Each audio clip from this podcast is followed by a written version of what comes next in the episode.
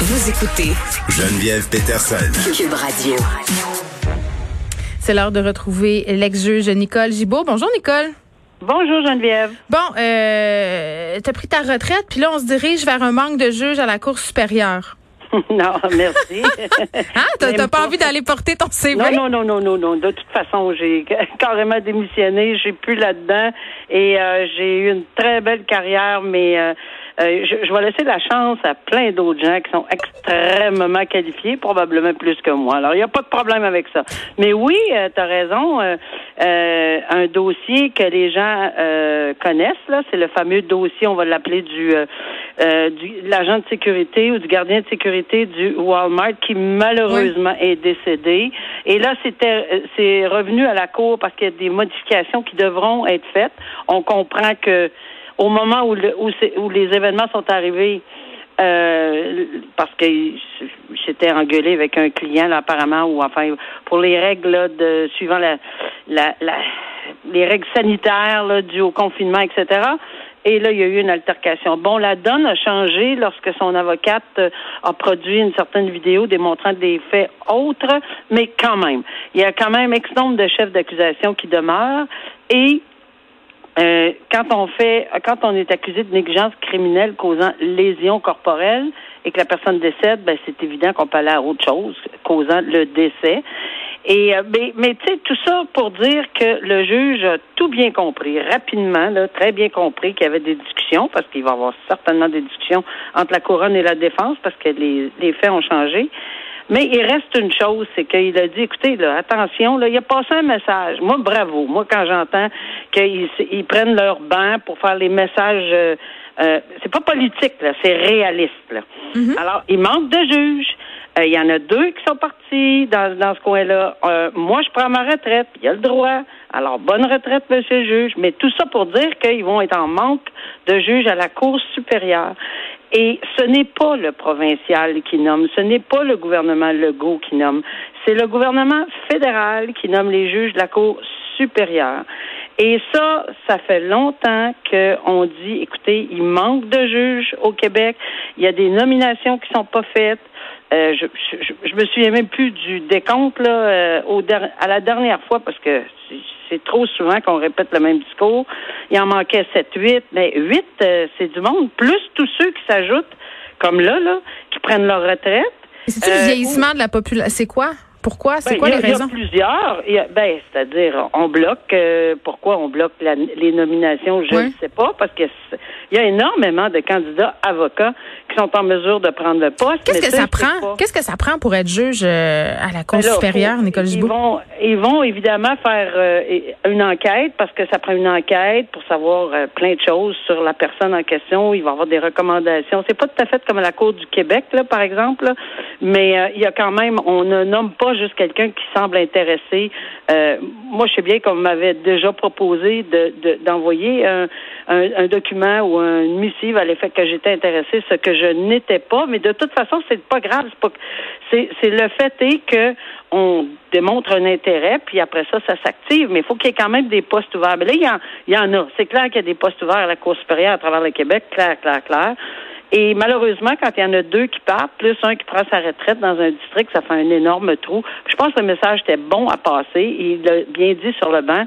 C'est au juge, euh, au juge, c'est au, euh, au ministre de la Justice fédérale de nommer, s'il vous plaît. Puis là, ça va commencer à urger là, parce qu'il va manquer de gens. Donc, on le fait dans le cadre de ceci, mais on n'oublie jamais Jordan. là.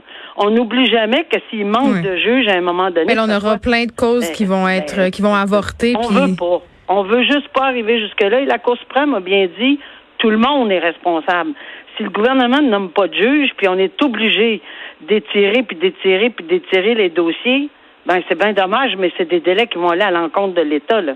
Et, ça, c'est très malheureux. Donc, je, je- il y, a- il beaucoup de gens de, de, la justice qui qui euh, qui s'élèvent contre ceci. Ils disent écoutez là, faites les dons, les nominations. C'est pas parce qu'il manque de candidats, Geneviève.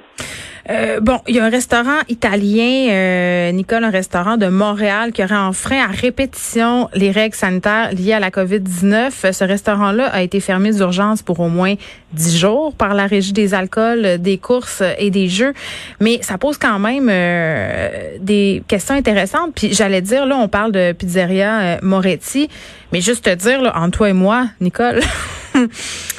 Je serais... nous deux. Ben, écoute, tu sais, personne, euh, je pense que personne qui est allé à date dans un restaurant euh, n'a pas constaté parfois quelques petits manquements, parfois de graves manquements. Euh, j'ai voyagé un peu partout au Québec cet été et parfois je voyais des restaurateurs complètement délinquants, c'est-à-dire aucune distanciation sociale, le masque prend le bord, un manque d'hygiène. Tu sais, Pizzeria Moretti, c'est la pointe de l'iceberg. Je pense qu'ils sont plusieurs dans leur équipe.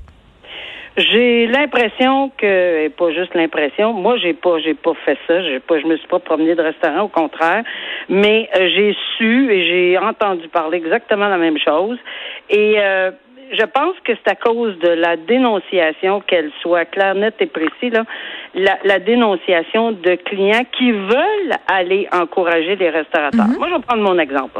Moi, j'aimerais bien aller encourager un restaurateur, mais c'est pas vrai que je vais aller me mettre en danger.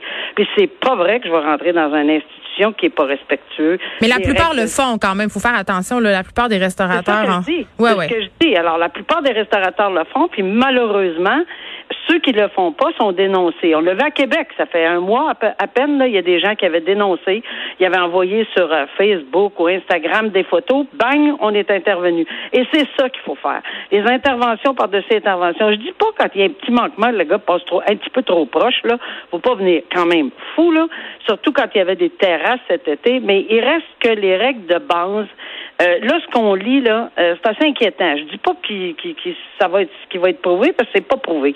Ça va passer. L'audition est pas encore faite devant la régie euh, des alcools et des courses et des jeux du Québec mais on soulève qu'il y aurait eu des employés atteints de la COVID, on aurait eu des gens, etc. Qui... Ça, c'est grave. Si on est en mesure de prouver... c'est pas juste un petit masque en bas du menton, c'est carrément, dans ce cas-ci, un cuisinier qui se serait présenté euh, avec des symptômes clairs de la COVID-19, des places non désinfectées ensuite, je veux dire... On, est prudent, la Geneviève, si c'est prouvé, parce que lui nie tout ça et M. Moretti a tout à fait le droit là.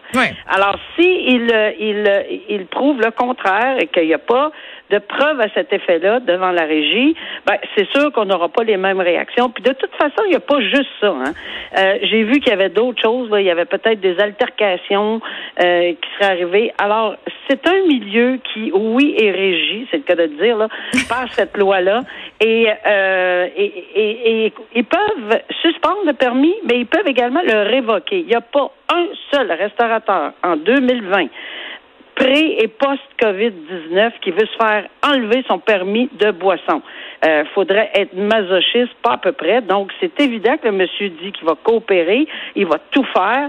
Est-ce que ça va, euh, s'il y a eu des manquements, est-ce que c'est hors son contrôle? Il dit que oui, etc. Mais je pense qu'il faut absolument comprendre que c'est d'une on le disait hier, juste pour le port du masque, que pour la santé, la sécurité du public, pour la, la on se permet d'ouvrir des restaurants. On a donné la permission d'ouvrir des bars, des restaurants, c'est venu les bars plus longtemps après. Mm.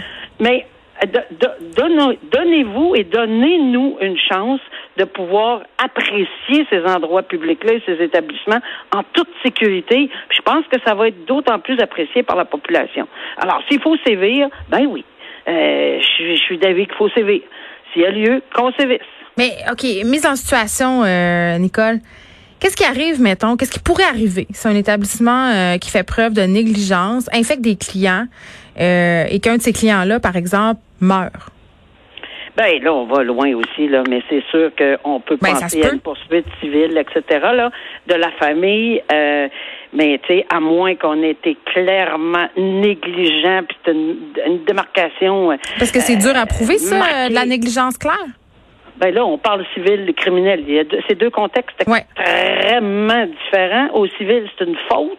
C'est c'est beaucoup moins difficile de prouver une faute, dommage, lien de causalité quand on a tous les éléments. C'est ça le civil, pour de la négligence. Puis là, à ce moment-là, on, veut obtenir des dommages. Au criminel, il faut que ce soit un écart marqué d'une personne raisonnable dans les mêmes circonstances.